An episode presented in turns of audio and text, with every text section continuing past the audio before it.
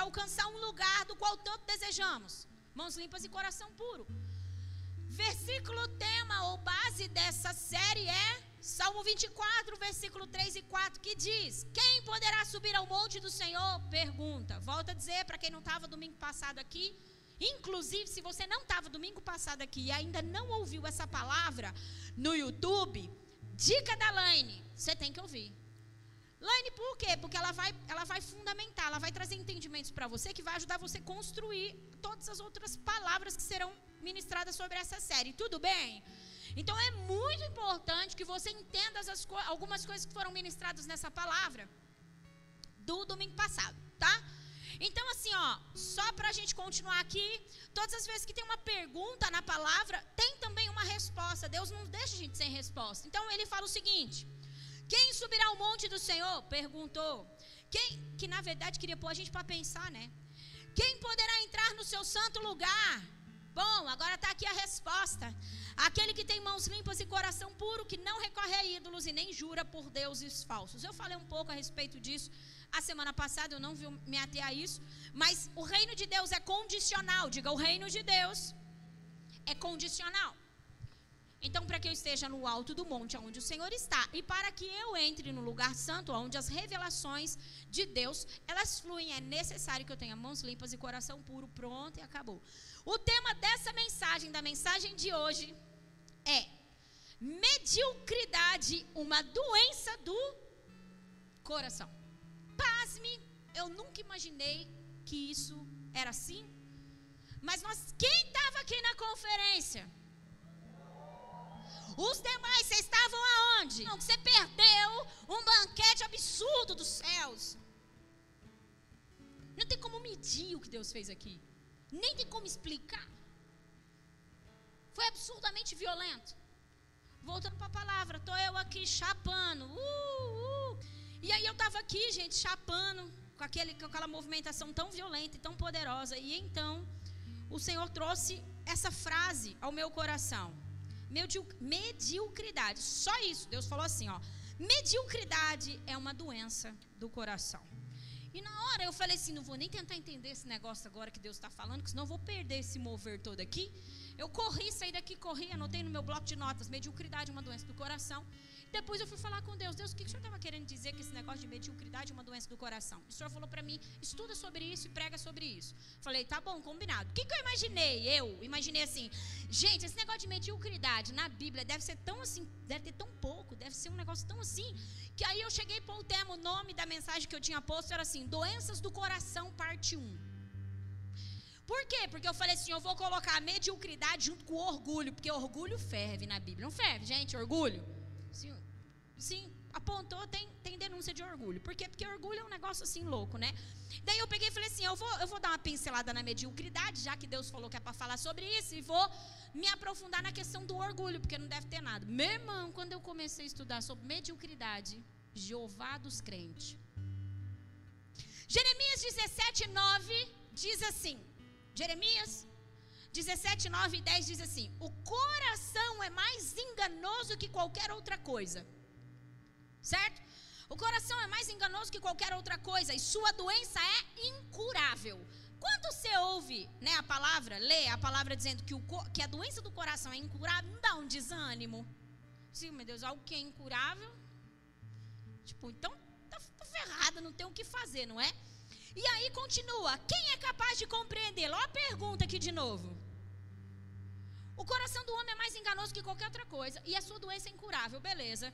Quem é capaz de compreendê-lo? Então se manifesta aquele que é e diz: eu sou o Senhor, que faz o que, igreja? Que sonda o coração e que examina a mente para recompensar a cada um de acordo com a sua conduta, de acordo com as suas obras. Ó que violento isso.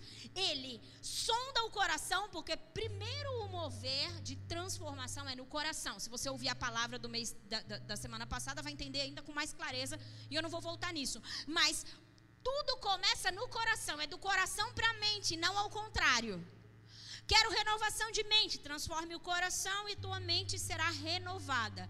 O que, que quando a Bíblia diz sobre Romanos 12, 2, sobre renovação de mente, ela fala sobre uma organização de pensamento. Quantos estão comigo? Não sobre a mudança do conteúdo, você precisa ouvir a palavra da semana passada. Mas é isso, então ele fala sobre sondar o coração, e aí ele vem e examina a mente. Porque uma vez que ele sondou o coração, o que tem no coração tem na mente, certo? Para recompensar de a cada, cada um de acordo com a sua conduta, porque o que tem no coração vai ser manifesto na mente e você vai manifestar isso automaticamente. Tudo bem? Bom, então vimos aqui que o coração tem uma doença e que só Deus tem o poder de curar as doenças do nosso coração. Quantos estão comigo? E eu gostaria então de começar falando a respeito de mediocridade. Por que mediocridade, Laine? Porque eu pude ver, pude é, é, ver pela palavra do Senhor o quanto nós somos doentes e o quanto de roubo há nas nossas vidas por causa da mediocridade. Mediocridade, eu vou falar para você a respeito do que significa mediocridade. Tudo bem? Para ficar um pouco mais claro? Significado de mediocridade. Segundo o dicionário português mesmo, tá bom? Medíocre é alguém que é mediano, é alguém que é trivial, é algo trivial, é algo mediano, que está entre o grande e o pequeno, o bom e o mal, sem grande valor, ou seja, sem grande expressão. É o, o meio da coisa. Não é nem grande e nem é pequeno. É algo trivial, que é mediano. Tudo bem? Tranquilo quanto a isso? Por que é então importante que nós venhamos a entender o que, que acontece dentro do nosso coração quando ele está enfermo pela mediocridade? A primeira coisa que eu quero dizer para você é que Deus não fez o seu coração medíocre. Deus não fez. Quando Deus escrevia a sua história, no Salmo 139 fala um pouco sobre disso, Deus não escrevia a sua história mediante a um coração medíocre, mediante a um coração mediano. Não. Deus escrevia a sua história baseado em um coração rendido, baseado em um coração dentro dos seus padrões. Chego então na conclusão que um coração mediano, ele está fora da vontade e fora do propósito do Senhor. Você também concorda com isso? Não tem ninguém nessa igreja? Deus traz os espíritos, a alma dos irmãos, porque só está o corpo. Você coloca a mão na cabeça e diz: Deus, em nome de Jesus, me ajuda a não perder essa palavra. Foca na Laine. Então é isso, tá bom? Vamos lá então. Eu quero lembrar que os pensamentos eles são construídos no coração e são organizados na mente. Você vai entender melhor isso na outra pra, palavra, tá bom? A mediocridade ela se dá por uma visão equivocada a respeito de você mesmo, a respeito da vida e a respeito do próprio Deus. Então, uma pessoa que está com seu coração adoecido pela mediocridade, ela não consegue ver Deus como Ele é. Ela não consegue se ver como Deus a vê. E ela não consegue ver a vida, as situações da vida do jeito que elas precisam ser vistas. Salmo 24 fala sobre estarmos no alto do monte. Por que é tão importante estarmos no alto do monte? Além da presença do Senhor, nós temos uma visão ampla a respeito de tudo. Não ciscamos como galinha, mas temos uma visão como a águia. Eu consigo contemplar algo. De longe eu consigo entender aquilo. Tudo bem? Quantos estão comigo? E essa enfermidade do coração, da mediocridade, ela faz com que a pessoa ela veja apenas o ambiente do qual ela está. Ela não consegue ter visão, visões amplas, ela não consegue ter entendimento amplo. Então isso muda tudo. Porque a maneira como você vê diz como você vai reagir. Não é assim, gente? Tá comigo ou não tá? Se eu estou entendendo algo, vendo algo com o meu coração daquela forma, eu vou reagir daquela forma também, né? Então, eu creio que Deus vai curar os nossos corações a respeito disso. Eu já quero entrar, é, para não perder muito tempo, porque tem muita coisa para falar. Eu quero dar alguns exemplos para vocês na palavra de pessoas que foram medíocres, que foram medianas, que em algum momento da sua vida elas estiveram nesse lugar de mediocridade e o que elas perderam. Porque se nós queremos receber tudo aquilo que Deus deseja que nós venhamos a receber, se nós somos o povo mais poderoso da terra, e quando eu falo, você é o povo mais poderoso da terra, a igreja tal, muitas pessoas elas dão risada e tal, mas elas não acreditam nisso. Por que, que elas não acreditam nisso? Porque é bem provável que o seu coração está enfermo pela mediocridade. Entende? Então é importante que nós venhamos a entender isso. E eu quero mostrar para você na palavra, por incrível que pareça, várias pessoas que viveram isso. Gênesis capítulo 25, do 29 em diante.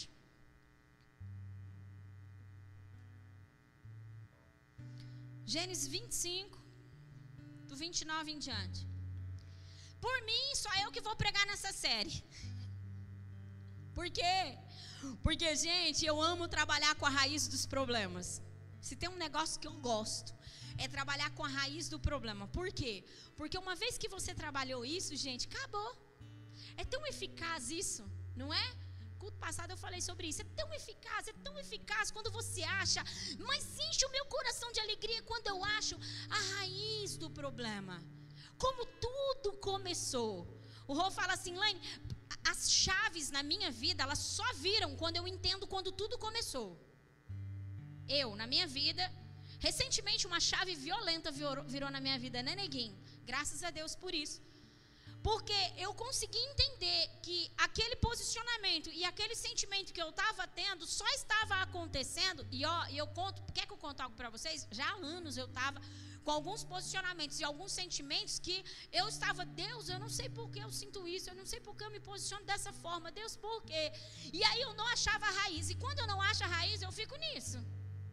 Talvez isso aconteça com você também. Talvez é algo que você precisa é, se atentar. Uma vez que você achou a raiz, a chave vira. E daí o Senhor me falou, filha, aconteceu isso, tal dia, talvez. E é isso. A partir disso, é, você teve esse sentimento e você teve esse posicionamento. E eu disse, uau, Deus, é isso, acabou. Tudo mudou. É tão interessante essa questão do coração que parecia de verdade comigo, que parece que até a batida do meu coração ela estava diferente. Quando a chave virou, eu comecei a sentir literalmente. Deus trabalha muitas coisas assim em mim. Literalmente eu sentia o meu coração batendo forte dentro de mim de um jeito que eu nunca tinha sentido. Foi violento. Porque a gente achou a raiz do problema.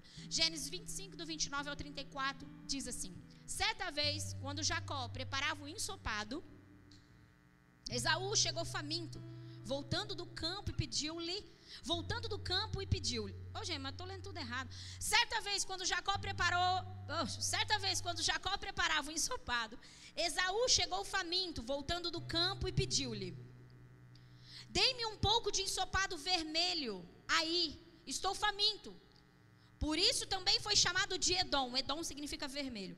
Respondeu-lhe Jacó: Venda-me primeiro o seu direito de filho mais velho. Disse Esaú: Estou quase morrendo. De que me vale esse direito? Jacó, porém, insistiu: Jure primeiro.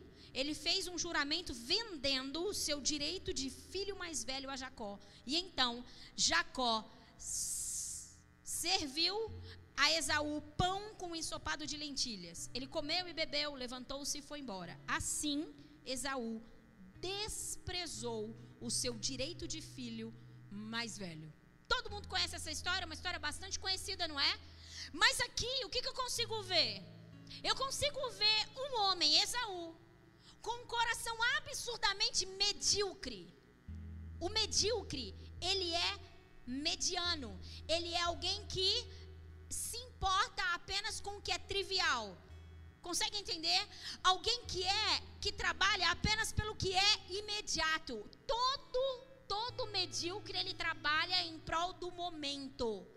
Por quê? Porque ele não tem visão para depois. Ele não consegue entender aquilo que é eterno. Então ele trabalha para o seu momento. No momento eu estou com fome, no momento eu quero comer, de que me adianta o direito de primogenitura? O que, era o direito de primogenitura? Ele tinha direito de porção dobrada de tudo que o pai carregava, de tudo que o pai tinha era um lugar muito importante na família. Era um lugar realmente extremamente importante. E ele simplesmente abriu mão de algo que, meu Deus, falava de bênçãos do Senhor, falava de coisas poderosíssimas, que ele carregaria por causa de um momento de prazer, para a barriga parar de doer. Então, pessoas que estão com o seu coração medíocre, adoecidos pela mediocridade, volta a dizer, a mediocridade ela tem que ser um estado, ela é um estado, não é, não é sua realidade de vida, não é isso que Deus quer que você viva, mas ela atenta apenas ao seu momento. Então, ela trabalha pelo momento do qual ela vive e dane-se o que é eterno. Quantos estão comigo? Toda pessoa medíocre, então, ela, ela trabalha pelo que é momentâneo, pelo que é passageiro e não tem foco no que é eterno. Números 11, do 4 em diante. Vamos ler. Números 11, do 4 em diante. Diz também sobre uma situação onde nós conseguimos ver muita mediocridade. Um bando de estrangeiros que havia no meio deles encheu-se de gula, e até os próprios israelitas tornaram-se a queixar-se e diziam: se estivéssemos carne para comer, ah, se estivéssemos carne para comer, nós nos lembramos dos peixes que comíamos de graça no Egito, e também dos pepinos, das melancias, dos alhos porós, das cebolas e dos alhos. Mas agora perdemos o apetite. Nunca vemos nada a não ser este maná. O que? Igreja, esse povo que estava reclamando do maná, eles estavam cativos no Egito.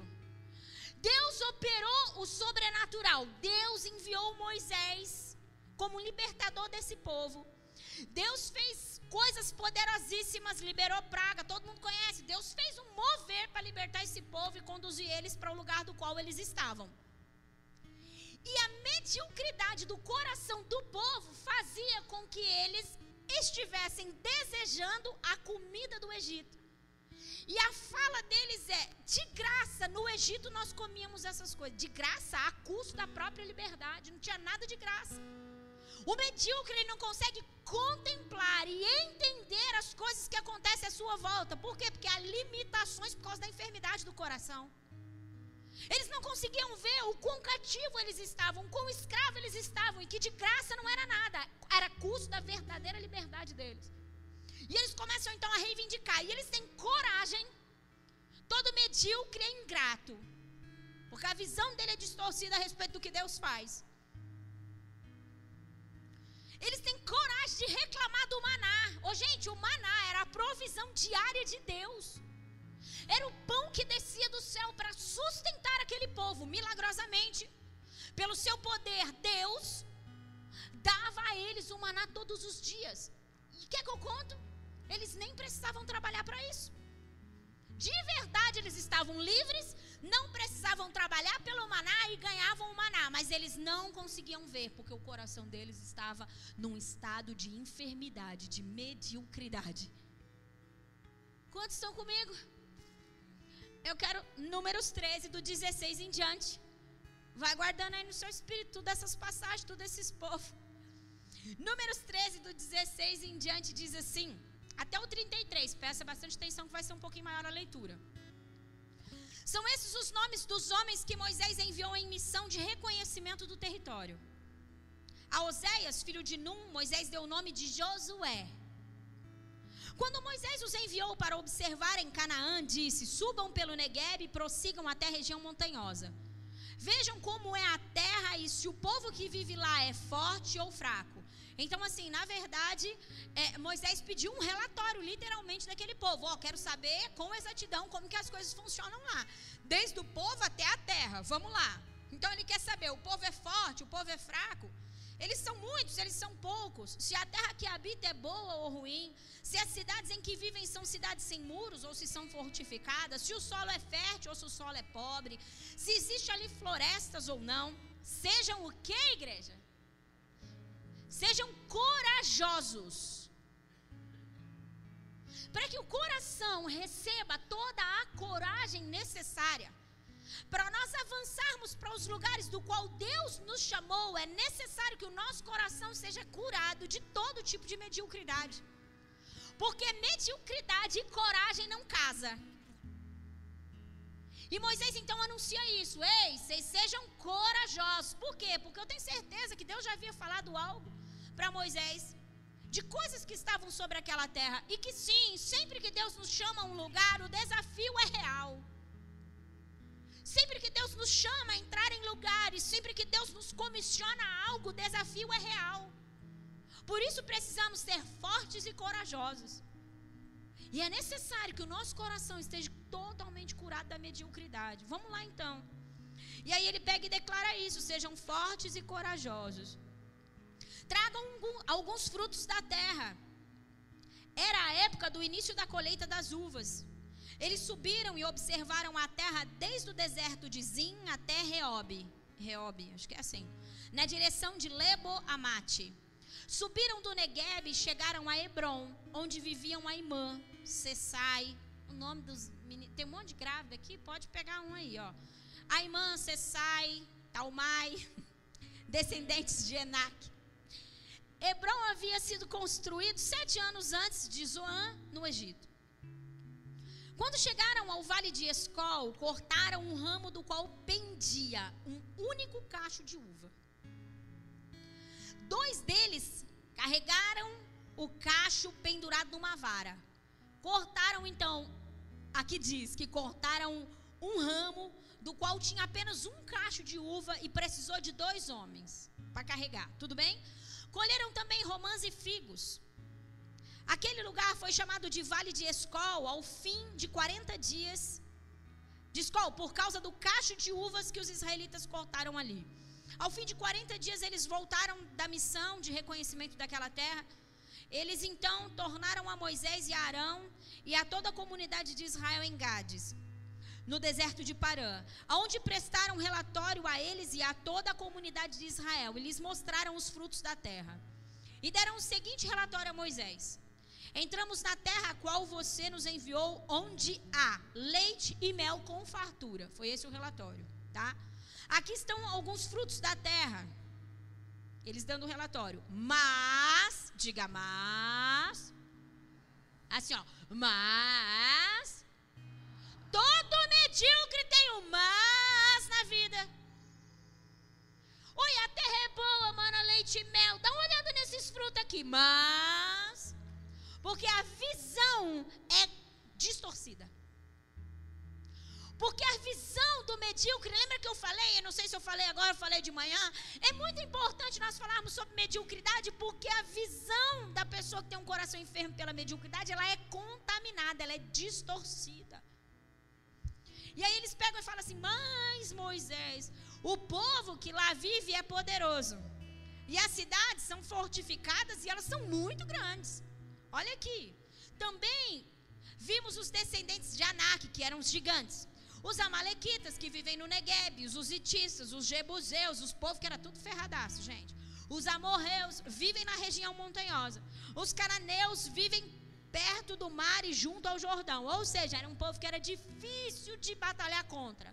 Era um povo que era violento na guerra. Então, esse povo está tudo lá, Moisés. Beleza. Aí, eles falaram o seguinte: é, então então Caleb fez o povo calar-se perante Moisés e disse: Subamos e tomemos posse da terra, é certo que venceremos. Quando o coração está alinhado ao propósito, quando o coração está rendido ao Senhor, ele tem uma visão independente do que naturalmente se está estabelecido.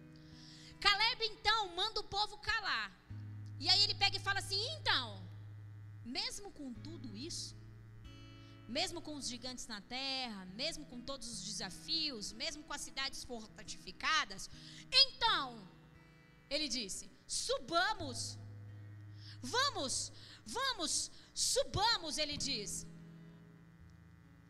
Tomemos posse da terra, é certo que nós venceremos.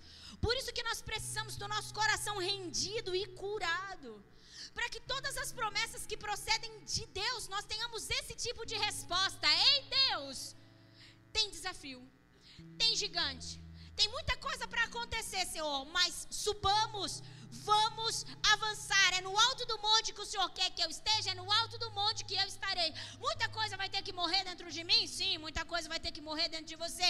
Deus, muitas pessoas não entenderão o meu posicionamento? Sim, muitas pessoas não entenderão o seu posicionamento. Pessoas que eu amo e que não respondem para o Senhor e que não querem nada com o Senhor, que têm um coração medíocre, elas ficarão no caminho? Sim, elas ficarão no caminho. Mas então, subamos. Eu estarei aonde o Senhor deseja que eu esteja. Venceremos juntos. É isso que Deus quer fazer, é isso que Deus quer. É, é, nesse lugar que Deus quer levar o nosso coração, igreja. E aí ele pega e fala assim: Mas os homens que tinham ido com eles disseram: Não podemos atacar aquele povo, porque é mais forte do que nós. E eles espalharam. O medíocre, ele faz questão de espalhar a sua visão negativa e equivocada a respeito da, do, do seu coração. E eles fizeram a questão de espalhar essa visão, espalhar esse entendimento, para que todo o povo tivesse medo. Espalharam entre os israelitas um relatório negativo acerca daquela terra e disseram: A terra para a qual fomos em missão de reconhecimento devora o que nela vive. Como que eles sabem que devora o que nela vive? Era a primeira vez que eles estavam lá. Como que eles chegaram nessa conclusão? Todos os que vimos de, é, são de grande estatura. Vimos também os gigantes, os descendentes de Enoque, diante de quem parecíamos como gafanhoto a nós e a eles. Todos nós sabemos da importância de nós termos identidade em Deus. Não sabemos, igreja? Todos aqui desejam identidade no Senhor. Sabe o que o Senhor me disse? O Senhor me disse, filha, já parou para pensar que um dos motivos, um dos empecilhos, um dos atrapalhos dos meus filhos não saberem quem eles são em mim é a mediocridade. Como que eles se viram, igreja? Nós somos como nós somos como gafanhotos. Porque o coração deles era medíocre. E aí eu chego no entendimento que Deus me disse de algo, que Deus ministrou o meu coração. Por muitas vezes nós estamos dizendo assim, para que você tenha a sua identidade revelada no Cristo, é necessário que você tenha um relacionamento com o Senhor. Lindo, é verdade. É necessário que você tenha um coração rendido ao Senhor, é verdade. É necessário que você contemple o Cristo, é verdade. Ah, partindo do princípio de que quando Pedro entendeu quem era o Cristo pela revelação do Pai, Pai disse: Tu és Pedro e sobre essa pedra. Não é isso, igreja? Lindo, maravilhoso. Só que se o coração estiver medíocre, enfermo pela mediocridade, Deus pode falar o que Ele quiser, revelar o que Ele quiser, que você não vai se enxergar, não vai fazer sentido para você. Você vai continuar se enxergando como um gafanhoto. Foi Deus quem mandou aquele povo entrar na terra. Foi Deus quem mandou eles entrarem e, e verificarem. Havia uma palavra de Deus. Eles saíram do Egito para entrar numa terra que manava leite e mel. Eles pisam na terra e conseguem enxergar só o que é ruim e ainda têm uma ideia errada a respeito deles mesmos. Se Deus disse que eles teriam a terra e que eles alcançariam, eles tinham que ter se posicionado como Caleb. Então, vamos. O único que conseguiu guardar o seu coração da mediocridade foi Josué e Caleb. Tanto é que eles alcançaram esse lugar. Quantos estão comigo? E sabe o que eu chego de, de entendimento? Quantas coisas Deus já te prometeu Quantas coisas Deus, ao te tirar, te tirar de um lugar de trevas, quando antes estávamos, e te trazer para o reino dele de luz, quantas palavras Deus já não disse a você? Nós vimos de uma conferência que eu não tenho dúvidas que Deus liberou muitas palavras sobre a sua vida. Se o seu coração estiver enfermo pela mediocridade, você não vai conseguir entender e se mover dentro disso.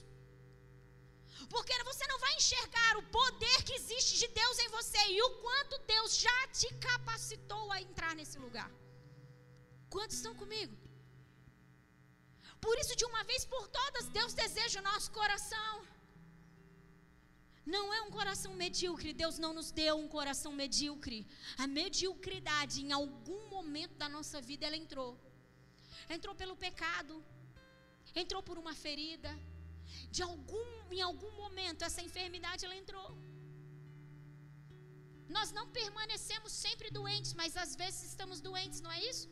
E talvez é isso que acontece. Deus não te deu um coração doente, mas às vezes seu coração está ferido pela mediocridade, doente pela mediocridade. E o próprio Cristo, meu irmão, pode aparecer aqui e dizer: Eis que te digo. e nada vai mudar. Quer que eu te conto? Os medíocres, eles são satisfeitos com o que é pouco, com o que é trivial. Não, então a gente traz aquela declaração de que a gente tem fome e tem sede. Não, não é. Eu não trouxe nada para a mesa, apenas uma fome e uma sede. Eu quero te falar algo aqui, preste atenção nisso aqui, eu vou salvar seu rolê. Às vezes, você chega diante da mesa, a mesa que ele preparou para você, você consegue chegar nesse lugar, seu coração é desejoso. Mas você belisca do que ele põe na mesa aos domingos, como você está beliscando aqui. E você sai por aquela porta e você só vai se lembrar que tem que comer dele. E que tem que se assentar à mesa de novo domingo que vem. Isso só vem para denunciar o quão medíocre está o seu coração. Já parou para pensar que a mediocridade rouba a nossa fome? E que não vai adiantar nada a gente ficar cantando: eu tenho fome, eu tenho sede, eu tenho isso, eu tenho aquilo. E Deus, o fome. E se o estado do meu coração, se não houver cura no meu coração a respeito da mediocridade, qualquer coisa me sacia. Qualquer coisa passa a minha fome. Qualquer coisa serve. Uma das orações que eu sempre faço e quero declarar isso sobre a sua vida agora em nome de Jesus, a minha oração, o meu clamor é que o Espírito do Senhor gere em você uma santa insatisfação. E eu, eu digo santa insatisfação, que não é uma insatisfação no sentido de ingratidão de não estar contente porque é ingrato, mas uma santa insatisfação no sentido de Deus, eu sei que tem mais e eu quero comer e beber demais. Deus é uma fonte inesgotável de tudo que eu e você precisa, de poder, de unção, de revelação. Deus é uma fonte inesgotável de amor, Deus é uma fonte inesgotável de cura, de libertação.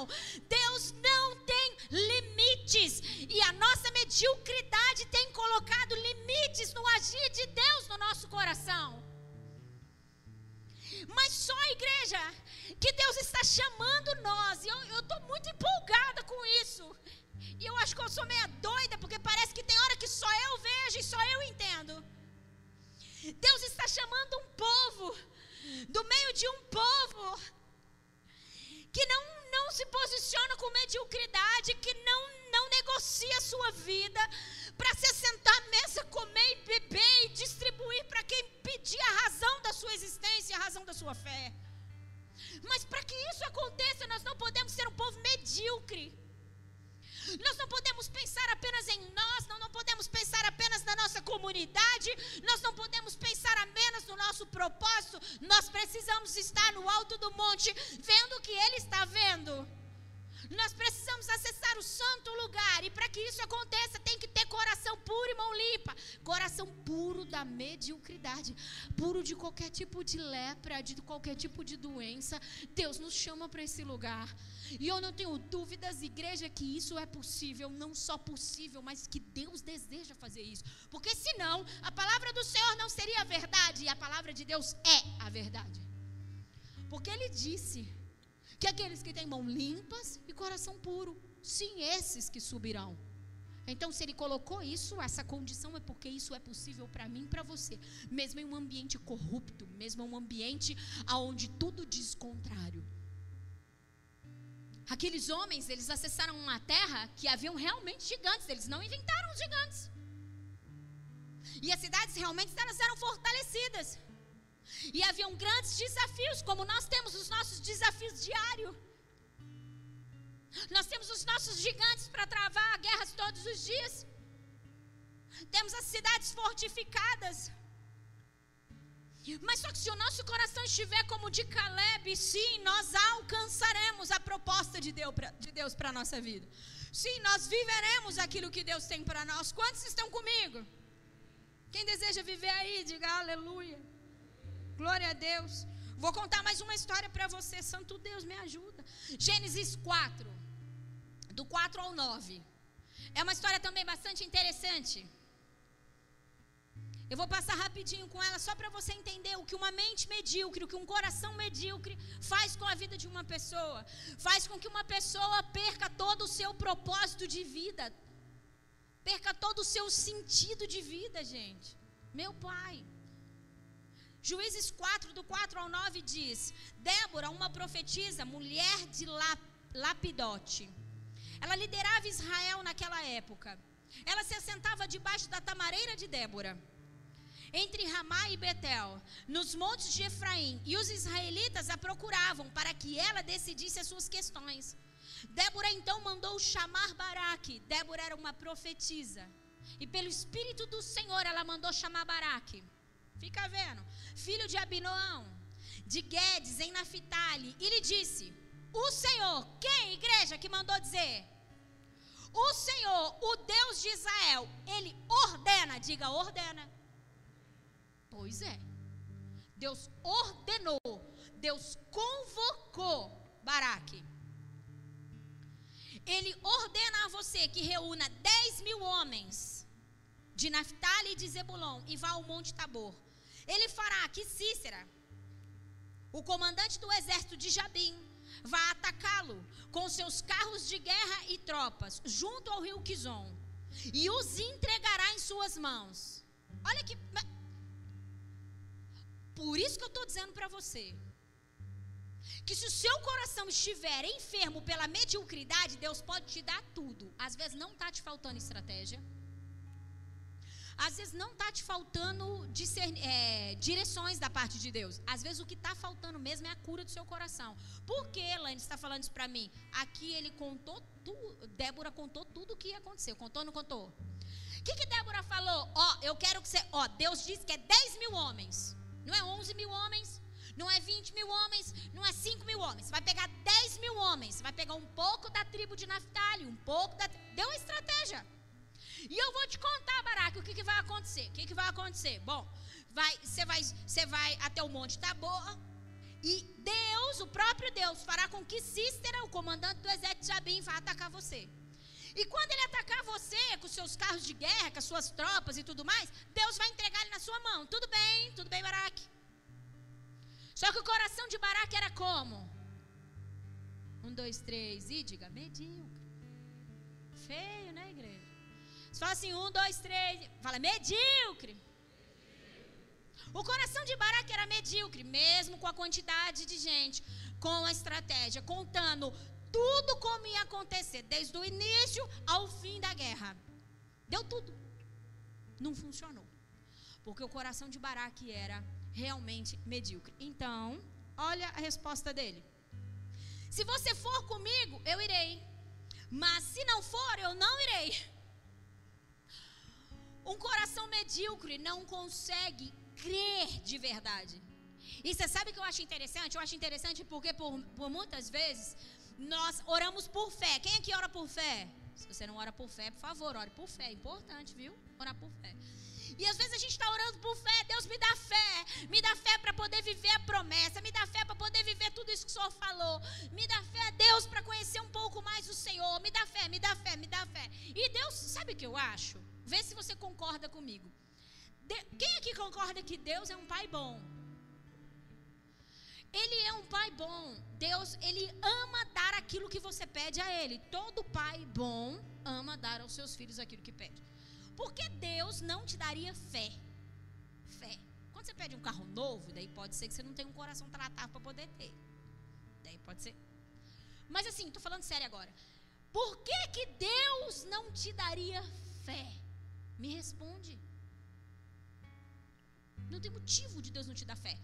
Então eu não tenho dúvida de que todas as vezes que você ora por fé, Deus libera fé sobre você. Aí você pode falar assim, mas cadê a fé, Laine? Aonde que foi parar a fé? Por quê? Porque eu não tenho fé para nada. Eu não tenho fé nem para permanecer crendo que Deus é bom.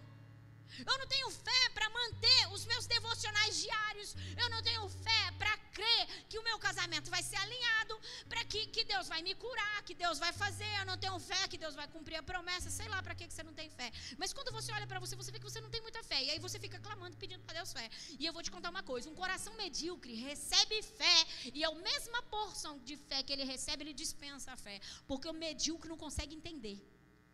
O medíocre não consegue ver. Então a fé se torna nada dentro de um coração enfermo e medíocre. Quantos estão comigo? Então, eu, eu gosto, lembra que eu disse que eu gosto de falar sobre a raiz do problema? Então, às vezes não é falta de fé. Às vezes é só uma enfermidade de mediocridade. Consegue entender? A partir do momento que você deixa o seu coração rendido ao Senhor para que ele seja curado e limpo de toda mediocridade, a fé vai entrar em ação. Tá comigo, igreja? Concorda ou sem corda? Aí ele pega e fala isso, né? Que ele não vai. E aí Débora, então, se eu fosse Débora, eu também falaria. Quero ver mulher que não falaria. Ela disse assim: tá bom, eu vou com você então. Só que tem uma coisa: saiba, por causa do seu modo de agir, a honra não será sua, porque o Senhor entregará Cícera nas mãos de uma mulher. Então Débora foi a Guedes com Baraque. E foi exatamente isso que aconteceu. Débora, Deus entregou Cícera na mão de uma outra mulher. Foi exatamente isso que aconteceu. Essa vitória era para Baraque, esse lugar era para Baraque. Deus ia fazer na vida de Baraque, mas não fez porque seu coração era medíocre. Ele precisava de uma mulher que tinha uma conexão com Deus para ele achar que as coisas estavam certas. Entende? Mas o problema era a mediocridade, não era nem a falta de fé. Quem se lembra de Saul? Quem se lembra do Golias? Quem se lembra de Davi? Ah, creio que todo mundo conhece essa história, por isso eu não vou ler ela.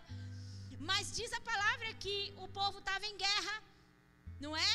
Saul era rei de Israel e daí o pai de Davi manda Davi ir levar algumas coisas para os seus irmãos que estavam na guerra. Chegando Davi no, no ambiente de guerra, ele vê um filisteu abusado, miserento, que se chama Golias, fazendo o que, igreja? Zombando do povo de Deus, não é isso? Quantos estão comigo? E aí ele pega e fala: Mas quem é você? Incircunciso para poder zombar de nós e blá, blá E aí ele pega então, vai e manda uma pedra no meio da cabeça de Golias. Foi isso ou não foi? Até as crianças do Kid sabem essa história. Se você não sabe, você corre perigo. Corre a Bíblia. O que, que eu quero chamar a sua atenção para isso? Saul era o rei. Saul era o responsável por aquele exército. Saul era responsável por guardar aquele povo, por guardar aquela nação. Saul era verdadeiramente o cara que tinha que ter respondido dentro disso. Mas Saul não conseguiu responder. Por quê? Porque seu coração era medíocre. Porque ele vivia uma vida mediana. Quantos estão comigo? Precisou de vir Davi. Como que Davi era visto? Diga assim: como um homem segundo o coração de Deus. Davi não era um homem medíocre. Por isso que ele não lutava por um lugar. A mediocridade faz a gente buscar lugares. Por quê? Porque você não entende quem você é. Como a mediocridade rouba a sua identidade, você então batalha por um lugar. Davi não precisava de um lugar, ele podia ficar lá no meio das ovelhas mesmo, estava tudo certo. Por quê? Porque ele sabia quem ele era em Deus. Davi não precisava provar para ninguém, não precisava provar para Saul e para mais ninguém. Ele só se posicionou contra Golias porque ele achou uma afronta ele falar aquilo de Deus. Porque Davi conhecia Deus. E ele tomou as dores do próprio Deus. Ele disse: Mas é muito abusado esse cara de falar isso do meu Deus. E agora que eu vou pegar ele. Quantos estão comigo? Só que Saul não tinha esse, essa condição de entrar no seu lugar e de atender às suas responsabilidades como rei, porque o seu coração era medíocre. Todo medíocre é medroso. Diga, todo medíocre é medroso. Por que, que é medroso, Laine? Vai. Por que, que é medroso, Laine? Porque não sabe quem é. Porque não consegue acreditar nas promessas. Entende? Porque tem uma visão limitada, porque trabalha pelo hoje, pelo agora, e não consegue entender que eu, eu, eu, eu faço o que faço, independente do que acontece agora, eu faço por algo que é eterno. Consegue entender? Eu faço porque eu entendo que tem algo muito acima de tudo isso. É assim que nós temos que viver a nossa vida servindo as pessoas, não esperando que essas pessoas nos sirvam, servindo porque é isso que está no coração do Senhor. Corações medíocres, eles não conseguem se tornar servos. Corações medíocres, eles olham para eles apenas, por quê? Porque eles vivem num lugar de instabilidade. Tá pegando aí no seu espírito, tá fazendo sentido para você? Meu Deus, é isso. Quem se lembra da parábola dos talentos? Eu vou só ler o versículo que fala sobre isso, Mateus 25, do 24 ao 25. Eu só vou ler isso. Mateus 25, do 24 ao 25, diz assim: Por fim, tinha lá um monte de talento, um recebeu cinco, outro não sei o quê, e aí vai. Por fim, veio o que tinha recebido um talento, o último, recebido um talento, e disse: Olha aqui, eu sabia que o Senhor é um homem severo. Presta atenção nisso, igreja. Que colhe onde não planta e junta onde não semeou. Por isso, eu tive o que, igreja? Eu tive medo. Saí e escondi o seu talento no chão. Veja, aqui está o que pertence ao Senhor. Um coração medíocre, ele vê Deus da maneira errada. A parábola, na parábola, o homem que recebeu um talento, ele diz: Eu sei que o senhor é um homem severo. Oh, qual é a visão que ele tem de Deus? Um homem severo. O que mais? Injusto também. Sabe por quê? Porque o Senhor planta aonde o Senhor colhe onde o Senhor não plantou. E o Senhor ajunta aonde o Senhor não semeou. Isso não é uma verdade sobre Deus. Não faz sentido algum isso. Mas era assim que aquele homem que tinha recebido um único talento via. E a partir disso ele respondeu a isso. Por isso que Deus precisa tocar nos olhos do nosso coração. Por isso que a terra do nosso coração ela precisa ser arada. Por isso que o nosso coração precisa estar vulnerável à presença do Senhor. Porque se o nosso coração estiver doente, enfermo, tudo corresponderá, corresponderá a essa enfermidade. E não tem o Cristo que faça você mudar. Se você não entender isso, se você não se posicionar mediante a isso. Quantos estão comigo? Estou quase acabando, vocês acreditam? Falta só uns 40 minutos. Então é isso, o medíocre, ele não consegue entender muitas coisas da parte de Deus. Eu quero dar para você um exemplo aqui que é fácil, é tranquilo para você poder entender, inclusive a palavra de Deus fala também sobre isso. Eu quero dar um exemplo aqui de uma, de, de, de uma temperatura, olha que interessante isso. Se eu fosse dar um exemplo, então, usando a temperatura, eu poderia dizer que o medíocre, ele é o morno. Morno. Porque ele não é nem quente, nem nem quente, nem frio. E olha o que Apocalipse capítulo 3, 15 diz. Apocalipse capítulo 3, versículo 15 diz: Eu conheço as suas obras. Eu sei que você não é nem frio e nem quente. E melhor seria se você fosse frio ou quente. Você sabe que eu tenho uma preocupação muito grande, muito grande. Às vezes eu abro meu coração e choro as pitangas com o Rô, e a gente chora pitanga junto, porque essa preocupação também é dele. Eu me preocupo muito com igrejas lotadas, lotadas de pessoas vazias. Porque igreja, deixa eu falar uma coisa para você, se o evangelho não te confronta, não é evangelho. E a gente já conversou várias vezes a respeito disso, que tipo, é muito mais fácil ter uma palavra que a igreja gosta. Isso aqui lotaria. Lo, gosta no sentido de vitória. Deus conhece a sua dor, meu irmão. Ele é com você. É verdade, Deus conhece a sua dor e Ele é com você. Mas se posiciona, lindo. Perdoa, se arrepende, pega a sua cruz e caminha. Porque, gente, deixa eu falar uma coisa para vocês. Se a palavra de Deus não está confrontando você, se a palavra de Deus, se você vem aqui nos cultos, semana após semana, dia após semana, após, dia após semana, que bagunça, semana após semana, mês após mês, ano após ano, e você é o mesmo, tem alguma coisa de errado com você. Com a palavra não é, que aqui não economiza no, no cajado. Porque Deus manda, a gente obedece. Tem alguma coisa de errado com você, lindão. Sabe por quê? Porque a palavra de Deus ela é transformadora. O reino de Deus é transformador. Se não está transformando, tem alguma coisa de errado. Qual que é o problema disso? O problema é que você pode estar num estado de mornidão. E aí, nós lemos agora há pouco dizendo assim: é melhor que você fosse frio. Por que frio? Pergunta para mim, por que frio, Loito? Porque o frio, ele tem a, a possibilidade de um dia se tornar quente. Então o que, que eu te conto? É melhor que você nunca tivesse conhecido o Cristo. E que quando você conhecesse o Cristo, você se tornasse alguém quente. do que que você fosse um simpatizante do evangelho e vivesse no pecado do jeito que você quer.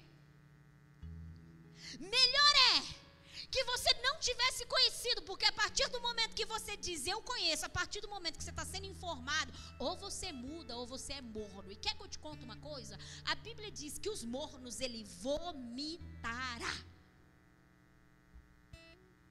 Então, se for para viver a mesma vidinha miserável, medíocre, negociando com o pecado, e vida que segue, vida que leva eu, quer que eu te conte? Tu tá ferrado. E eu quero informar para você estar tá ferrado agora. Respira bem fundo aí. Respira, mais uma vez. Essa é a oportunidade que você tem de ouvir. Você está ferrado se você não se posicionar. Porque essa oportunidade eu não sei até quando ela vai durar. E quando você chegar diante de Deus, não adianta você falar assim, vixe, vivi uma vida medíocre, morna. Deus, apesar de saber que tinha coisas que eu não deveria fazer, que eu não deveria realmente me posicionar, eu ignorei isso e resolvi mesmo viver essa vidinha assim, porque eu imaginei que um dia daria para eu ser quente. Deixa eu te falar, o dia para você ser quente é hoje. O dia para você ser quente é hoje, lindão. Quem tá amando a Laine aí? É disso que eu a minha ama, gente. Eu não tem nada com isso. Só estou obedecendo o Senhor. O dia para você se tornar alguém quente. O dia para você realmente colocar seu coração e ter cura completa do seu coração é hoje, é hoje, é hoje. O momento é agora. Porque Deus tem uma onda poderosa para liberar sobre a terra. Deus tem um chamamento. Deus está chamando um povo. E você precisa estar dentro disso. Eu não tenho dúvida que Deus vai chamar um povo que está frio. E vai fazer que, ó, num piscar de olhos, esse povo se torne quente. E eu acho o máximo isso, sabe por quê? Que os religiosos que ficou 20 anos na igreja e que nunca se posicionou vai ser atropelado pelos frios que virou quente. Porque Deus não tem problema com isso. O perigo da gente ser crente velho é justamente isso, entrar num lugar de mornidão, aonde se Deus está, beleza, se Deus não está, beleza, aonde as pessoas não se importam com a palavra, elas não honram a presença do Senhor, pessoas mornas, medíocres, que só de estar no ambiente já está satisfeito. Meu irmão, Deus não quer que você viva isso. Só o fato de ser, ser crente não muda nada. Evangélico, e daí? A chamada é para que você seja filho. É filho, é esse lugar que Deus deseja que você entre. Só que o nosso coração precisa ser curado e liberto de todo tipo de mediocridade, porque senão a gente vai ficar andando em círculo. O povo do deserto que pediu os pepinos, melão, os trem, tudo que nós lemos aqui, circularam tanto no deserto que morreram lá. Você quer circular sua vida inteira no deserto e morrer longe da terra prometida? É isso mesmo? Isso é o que eu acho interessante. Falamos aqui agora há pouco, porque o medíocre sempre tem um mas. Mas eu não tenho ninguém para me ajudar. É mesmo. Mas o meu marido, mais os meus filhos, mais, mais, mais. Então, muda agora, porque o mais não funciona diante de Deus. As suas vitimizações, as suas desculpas, essas coisas não colam, porque Deus conhece o seu coração. Cá entre nós, sejam sinceros. Aquilo que você quer fazer, você faz ou não faz? Aquilo que você quer fazer, a mulher o dia que ela acorda, resolvida de ir para o shopping, meu irmão. Quem que muda a história dessa mulher? Ela dá um jeito, ela faz almoço mais cedo, se for de manhã. Faz a mulherada, é ou não é? A gente se move, a gente muda até o jeito de falar com o marido. Ô oh, amor, tanto, tava pensando. Por quê? Porque a gente tem um trem aqui na cabeça, que na nossa cabeça a gente quer. A gente se move, a gente acha tempo. Quando você quer viver algo, você vive ou não vive? Você vive. Entende? Então, assim, ó, Deus está nos chamando para sair desse lugar em nome de Jesus. Olaine, o que, que você está dizendo? Eu estou dizendo assim, ó, que algumas pessoas, prestem bastante atenção hoje, a hora que estava acabando o culto, eu até estava ah, acabando o culto, na hora que acabou o culto, eu já estou quase acabando mesmo, de verdade. A hora que acabou o culto, estava conversando com um irmão que participou da palavra da mensagem, da, da manhã, e ele disse assim, Lene, eu acho muito interessante porque eu percebo algo, às vezes a pessoa ela não é de toda medíocre. Presta atenção nessa fala. Às vezes a pessoa ela não é totalmente medíocre. Tem pessoas que são medíocres, elas são medíocres em tudo. Tipo assim, tá bom, esse jeitinho, essa vidinha, tá bom esse empreguinho. Não que, mas tudo tá bom, tá bom. Tá bom o empreguinho, tá bom, não estudou, tudo bem. Tá bom, tipo, o casamento é uma porcaria, mas tá bom. É medíocre, pessoas medíocres, certo? Beleza. E ele disse: Mas eu percebo que tem pessoas que elas não são medíocres na sua vida. Sua vida é. Elas avançam, elas conquistam, elas fazem tal. Parece que tem algumas áreas só que são medíocres. É, é isso ou não é? Alguma, em algumas áreas da sua vida só que existe uma mediocridade, uma satisfação com o que é trivial, uma satisfação. Ah, isso aí tá bom assim, deixa assim, né? Tipo, a espiritualidade é a primeira das áreas que na maioria das vezes a pessoa fala, ah, é tá bom. Principalmente se ela alcançou algum lugar. Ah, eu já sou um líder. Cadê os líderes da nossa casa aí? Ah, já sou um líder, eu já. Tá bom. Ah, eu já oro em línguas. Tá bom. Ah, eu, eu de vez em quando eu tenho uma visão. Tá bom. Tipo, na maioria das vezes isso. Agora eu quero te fazer pensar uma coisa. Presta atenção. Se você não é medíocre na sua vida profissional, se você é uma pessoa que investe muito em você, inclusive, Infelizmente, a gente viu muita mediocridade em muitas pessoas e não entender o nível de importância dessa conferência que nós tivemos. Pessoas que diziam 80 reais está caro. É mesmo, meu irmão? 80 reais está caro? Você deveria achar caro os lanches que você paga, não acha? Investir no lanche, a gente investe, comprar uma camiseta que custa uma nota, a gente compra, mas investir nas coisas espirituais para o seu crescimento, para o seu desenvolvimento, está caro. É ou não é uma mediocridade? Por que, a gente não investe em, no meu crescimento, no meu desenvolvimento espiritual?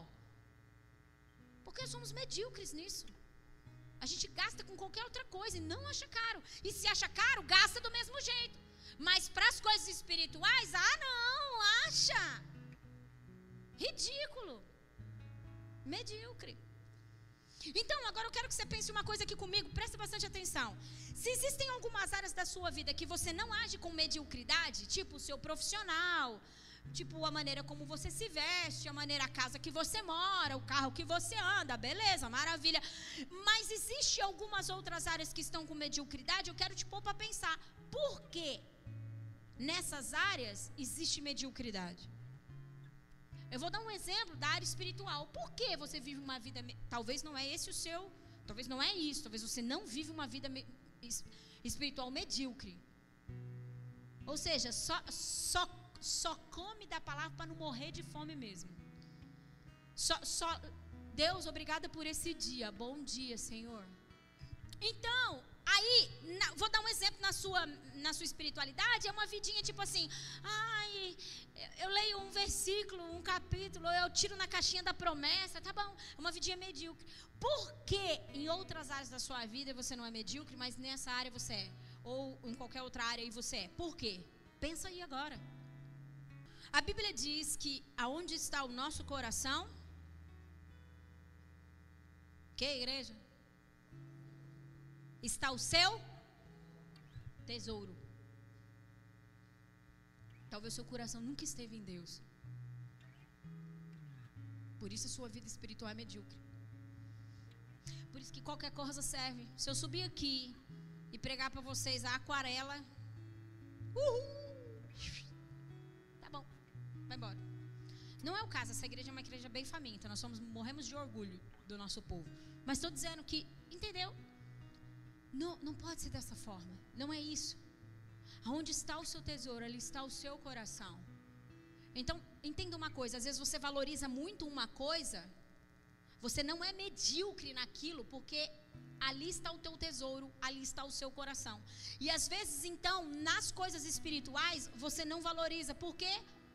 Porque aí não está o seu tesouro, aí não está o seu coração. Você não consegue ver o valor disso. E se você valoriza muito a sua vida profissional, investe muito nisso, inclusive é um excelente profissional, glória a Deus, cada um tem uma medida. Perfeito. Tem, é pecado ser pro, um, um, um empresário? Lógico que não, igreja. Jamais. Investe no reino. Deus te chamou para isso. Só que se a sua vida é medíocre, você já, espiritualmente falando, você já parou para pensar que corre um risco absurdamente grande. Eu quero te pôr para pensar, não estou dizendo que é. Mas corre um risco absurdamente grande de você não servir a Deus, mas você servir a mamão. É por isso que você investe tanto em dinheiro. É por isso que você gasta tanto tempo com dinheiro. É por isso que você não vive sem dinheiro. Mas quando você tem que gastar a sua vida, o seu tempo, quando você tem que investir no reino, quando, isso não dá, não, não, não cabe. Um pouquinho aqui tá bom. Consegue entender? Porque às vezes não existe um senhorio do Cristo, existe um senhorio de Mamon.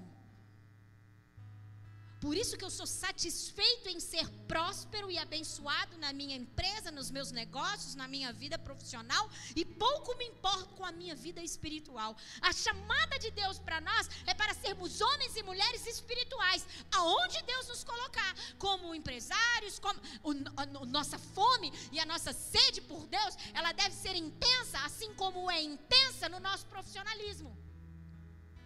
Quantos estão comigo?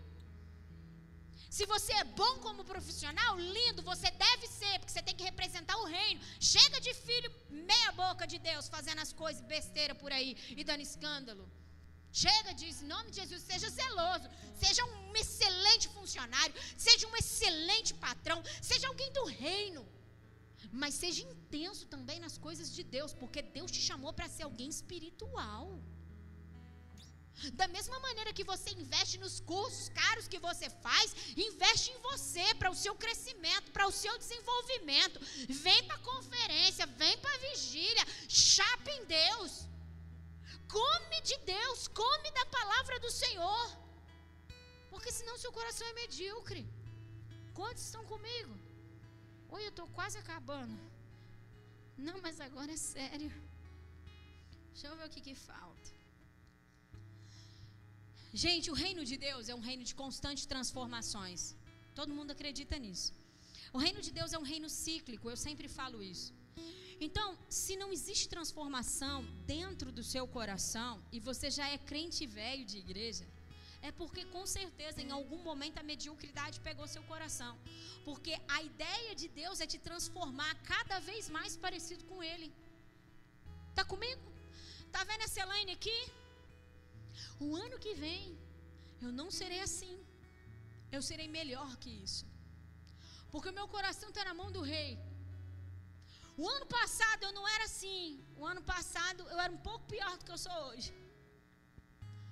E a cada dia eu tenho avançado, e é isso que Deus quer fazer com você também. Não é uma, um, um, um privilégio só meu, não. Isso diz sobre entendimento do quanto Deus de verdade quer nos transformar. Então, eu estou rendendo meu coração, eu estou trabalhando em Deus para que o ano que vem eu seja muito melhor do que eu sou hoje. Consegue entender? Para que eu conheça mais de Deus do que eu conheço hoje. Para que eu conheça mais a palavra do que eu conheço hoje. Para que eu tenha mais experiências com o Senhor do que eu tenho hoje. É isso que Deus quer que você viva. Saia dessa, dessa, desse, desse lugar de inércia, desse lugar de tudo bem.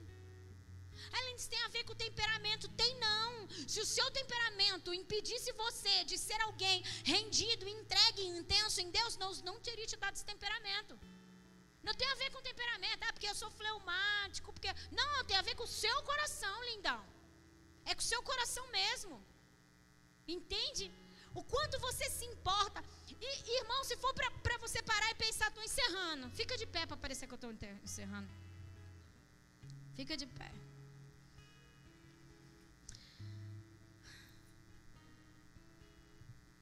Olha aqui. Pensa um pouco a respeito das prioridades da sua vida. Prioridades. Onde estão tá as prioridades da sua vida? O que vem primeiro? Ah, meu trabalho, meu sucesso, meu avanço. Então, pensa. Assim, será que é Deus mesmo que você está servindo ou será que é mamão? Consegue entender? Ah, o que vem primeiro? Consegue entender? Coloca aí, pensa aí na sua cabeça. Fazer a vontade do Senhor, crescer em Deus, avançar em Deus, cuidar da minha família, cuidar dos meus filhos, viver o propósito do Senhor. É isso. Então é só pedir, Deus cura meu coração de qualquer tipo de mediocridade, que em algum momento pode ser que essa mediocridade tenha entrado no meu coração. Pode ser. Eu não tenho dúvidas que a mediocridade entrou no meu coração. E você sabe o que é interessante? É interessante, igreja, presta que foca na lã em nome de Jesus, já estamos orando. Sabe o que é interessante? É interessante porque Provérbios 4, 23 diz assim: guarde o seu coração, guarde o seu coração, guarde o seu coração, porque dele procede todas as fontes da sua vida. Lindo. É necessário que o nosso coração esteja sempre é, diante do Senhor para ser guardado. Por quê? Porque a mediocridade ela pode sair hoje do nosso coração e entrar amanhã, se eu não prestar atenção. Se eu não ficar de olho nisso, tá comigo? Não começa a andar não, em de Jesus, fica quietinho no seu lugar que nós vamos orar. Olha aqui o que Deus de verdade quer que você viva. Mateus 13, 44 ao 46. Foca na Laine, em nome de Jesus. Esse povo aqui, eles são bonitos, eles são poderosos, mas foca em mim. Mateus 13, do 44 ao 46. O reino dos céus. Quem quer o reino dos céus aí? O reino dos céus é como um tesouro escondido num campo. Certo homem, tendo-o encontrado, escondeu-o de novo. Então, cheio do que, igreja? Coração tocado por Deus, um coração transformado.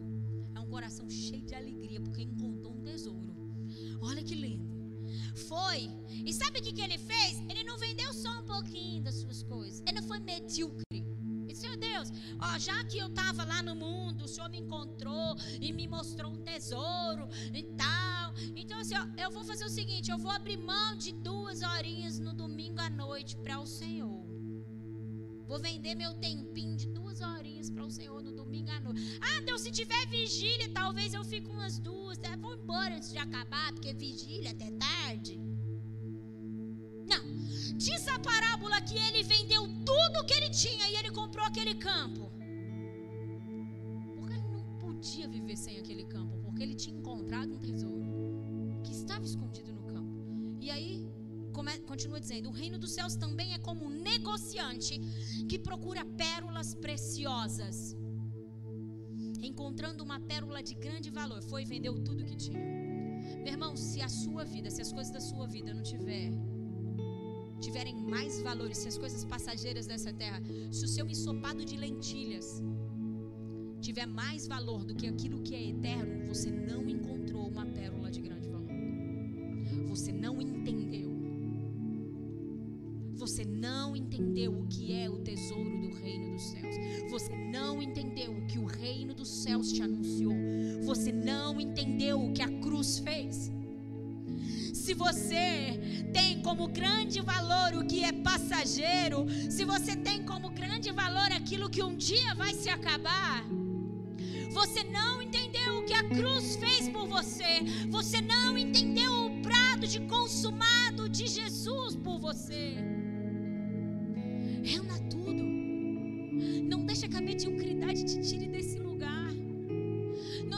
mediocridade roube as suas promessas. Não deixe que a mediocridade roube a sua fé. Não deixe que a mediocridade dê, roube de você a revelação de quem você é no Cristo, a sua real identidade. O que adianta ganhar o mundo inteiro e perder a sua própria alma? O que adianta ter um nome, sobrenome conhecido entre os homens e não ser conhecido nos céus? O que adianta o seu bolso cheio? O que adianta o reconhecimento dos homens se os céus não te têm? Você pode ter tudo isso, mas priorize o Senhor no seu coração. Não deixe a mediocridade roubar. A mediocridade não pode mais roubar os filhos. Eu denuncio agora na sua vida. Eu denuncio a mediocridade como um ladrão de todas as suas promessas, como um ladrão da sua fé, como um ladrão da sua identidade. Eu denuncio isso no reino do Espírito agora.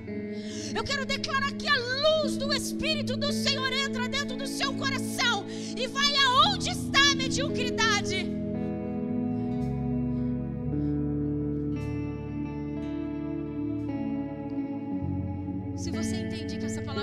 Seu coração e que você entende que em algum momento a mediocridade entrou no seu coração e você ou foi roubado, você pode vir aqui na frente. Vem aqui para frente. Vem como um sinal de que Deus, eu entendi. Era comigo que o Senhor estava falando. Pode vir aqui à frente e dizer: Deus, eu fui roubada. A mediocridade ela, ela distorceu minha visão. Ela, ela, ela atrapalhou minhas ações, meu jeito de agir, Senhor. A mediocridade, Senhor. Só que eu quero dizer para você: cura para essa enfermidade do seu coração. Tem cura.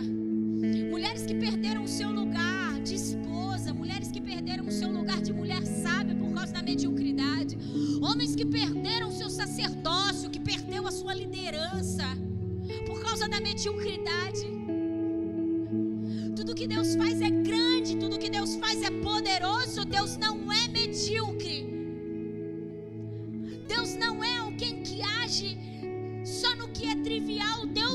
age no sobrenatural. Deus faz coisas poderosas. Deus faz coisas gloriosas e é isso que Deus quer fazer na sua vida. Chega de nós nos satisfazermos com o pouco, seja de nós, chega de nós estarmos satisfeitos com aquilo que já acontece todos os dias. Deus quer te levar em outro lugar nele. Que Deus venha curar o seu coração. Quer que eu te conto qual é a pior enfermidade? Aquela que a gente não vê. Talvez quando eu ministrava essa palavra, tem alguém que está dizendo assim: Ah, eu não vejo em nenhum momento, eu me dedico ao Senhor. Eu peço para que o Senhor toque nos olhos do seu coração, para que você veja o seu real estado. Peça para que Deus toque no seu coração. Deus nos deixa ver o nosso real estado, porque é só assim que haverá real transformação.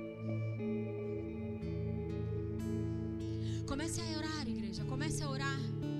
Como que nós vamos orar? A primeira coisa, eu expliquei isso a semana passada. Reconheça a mediocridade. Quais são as áreas da sua vida que são medíocres, que são medianas, que são mornas? Quais? Reconheça isso. E Deus, quero dizer para o Senhor, eu sou morna na minha oração. Eu sou morna na minha leitura bíblica, eu sou morna nisso. Deus, meu relacionamento com o Senhor. Comece a falar, comece a reconhecer. Denuncia tudo aí. Denuncia tudo no reino espiritual. E aí depois, sabe o que você vai fazer? Você vai pedir perdão. Peça perdão por cada coisa. E depois você vai ordenar. Saia a mediocridade. Chega de ser um crente racional, carnal. Não existe crente carnal. Porque você crê ou você não crê, meu filho. Não existe filho de Deus carnal. Porque os filhos de Deus, eles se movem espiritualmente falando. Filhos de Deus são espirituais, porque o seu pai é espiritual. Não existe isso. Então, peça perdão.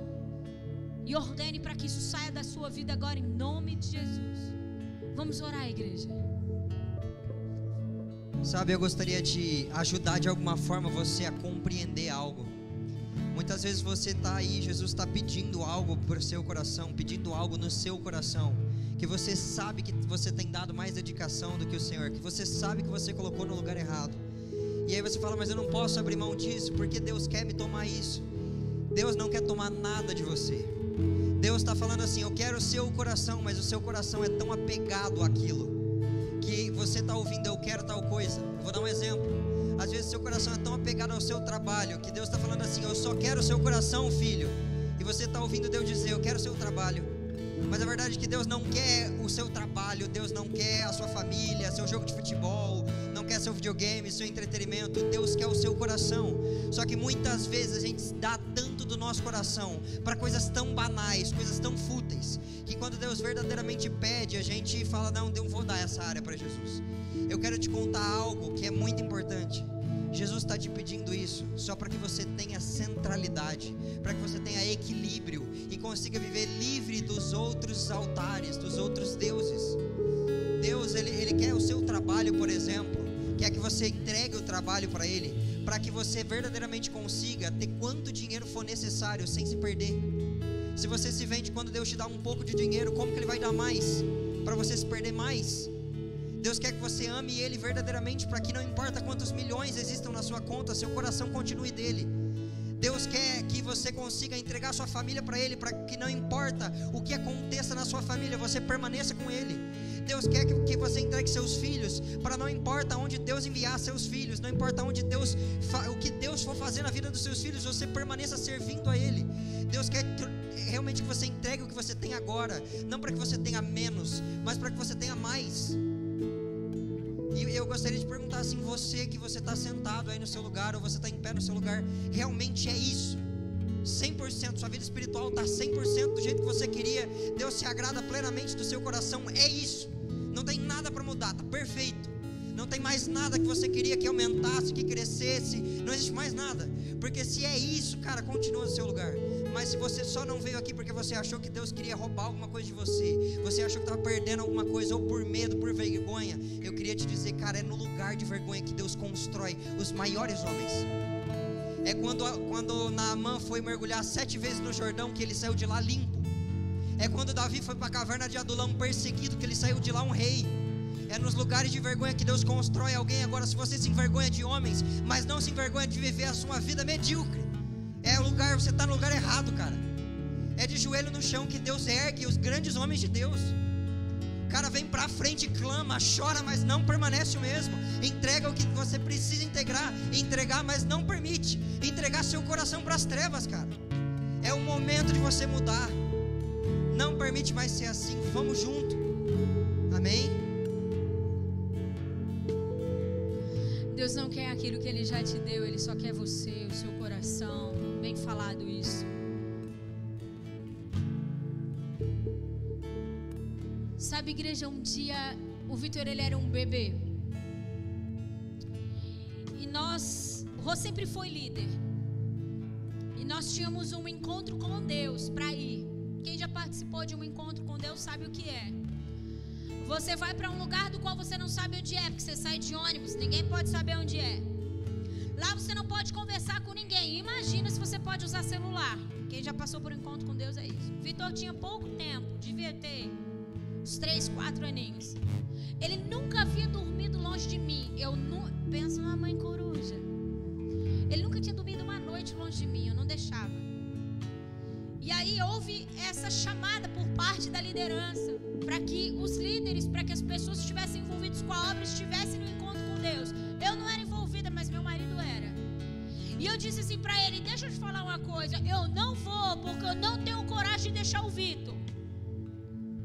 Eu pouco ouvia o Senhor naquela época, do jeito que eu ouço hoje. Eu pouco entendia o Senhor como entendo hoje.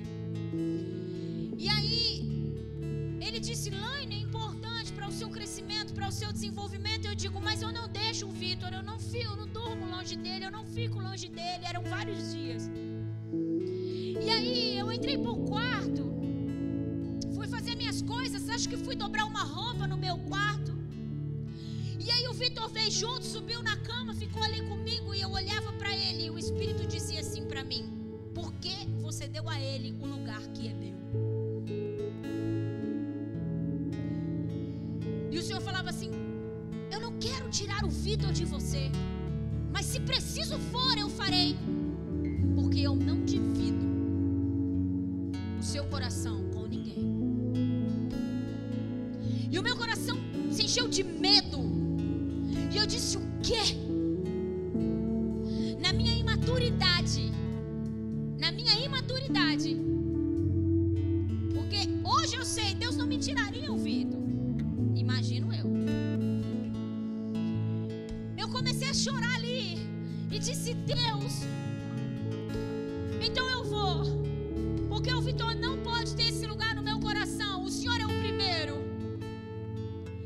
eu te conte, meu irmão?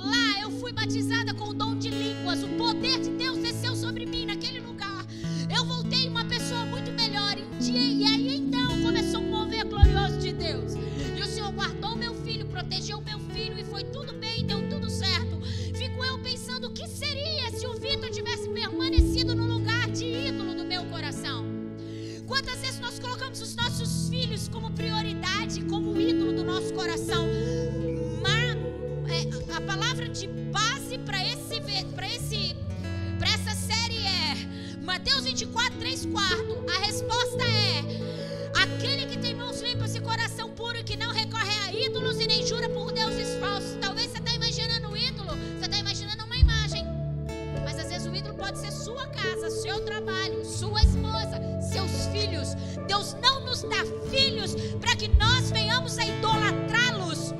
ou Deus tem um lugar de excelência, prioridade no seu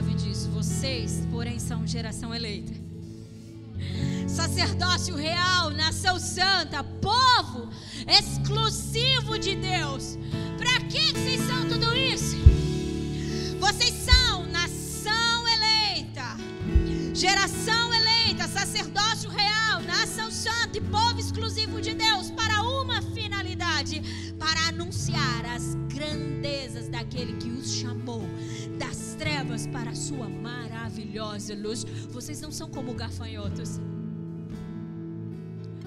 Vocês não são como gafanhotos. Vocês não são aqueles que precisam mendigar as, as migalhas do que cai à mesa. Não. Vocês são nação eleita, povo escolhido por Deus. Essas verdades do Senhor. Qualquer coisa que anuncie diferente disso, meu irmão, existe mediocridade no seu coração. A sua identidade está distorcida. As promessas do Senhor, elas não estão sendo realmente absorvidas pelo seu coração. Por isso não permita. Não permita, guarde o seu coração da mediocridade. Guarde o seu, o seu coração de coisas que são mornas. Deus não te chamou para mornidão. Deus te chamou para que você seja um homem e uma mulher incendiado pelo seu amor. Deus te chamou para que você seja uma pessoa apaixonada pela sua presença.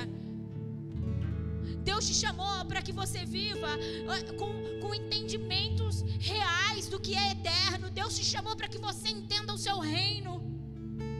É para isso que Deus te chamou. Deus te chamou para ser um frequentador de igreja. Ele não disse consumado para que você sentasse nessa cadeira, gastasse duas horas, três horas, fosse embora. Deus tem uma missão, Deus tem um propósito, Deus tem uma história para você. Mas é que Ele não conta com mornos, os mornos Ele vomita, Ele conta com os quentes e com os frios que estão dispostos a se tornarem quentes. Diga assim, em nome de Jesus. Eu nunca mais estarei num lugar de mornidão. Eu não me satisfarei do que é pouco no reino de Deus. Eu quero mais. Por isso eu quero declarar que o meu coração está rendido e disposto para ser incendiado e para sempre incendiado pela presença do Senhor. Em nome de Jesus. Amém. Glória a Deus. Aplauda o Senhor. Deus é violento, igreja. Aleluias. Deus é poderoso. Deus é glorioso. Aleluias. Louvado seja o seu nome, Senhor.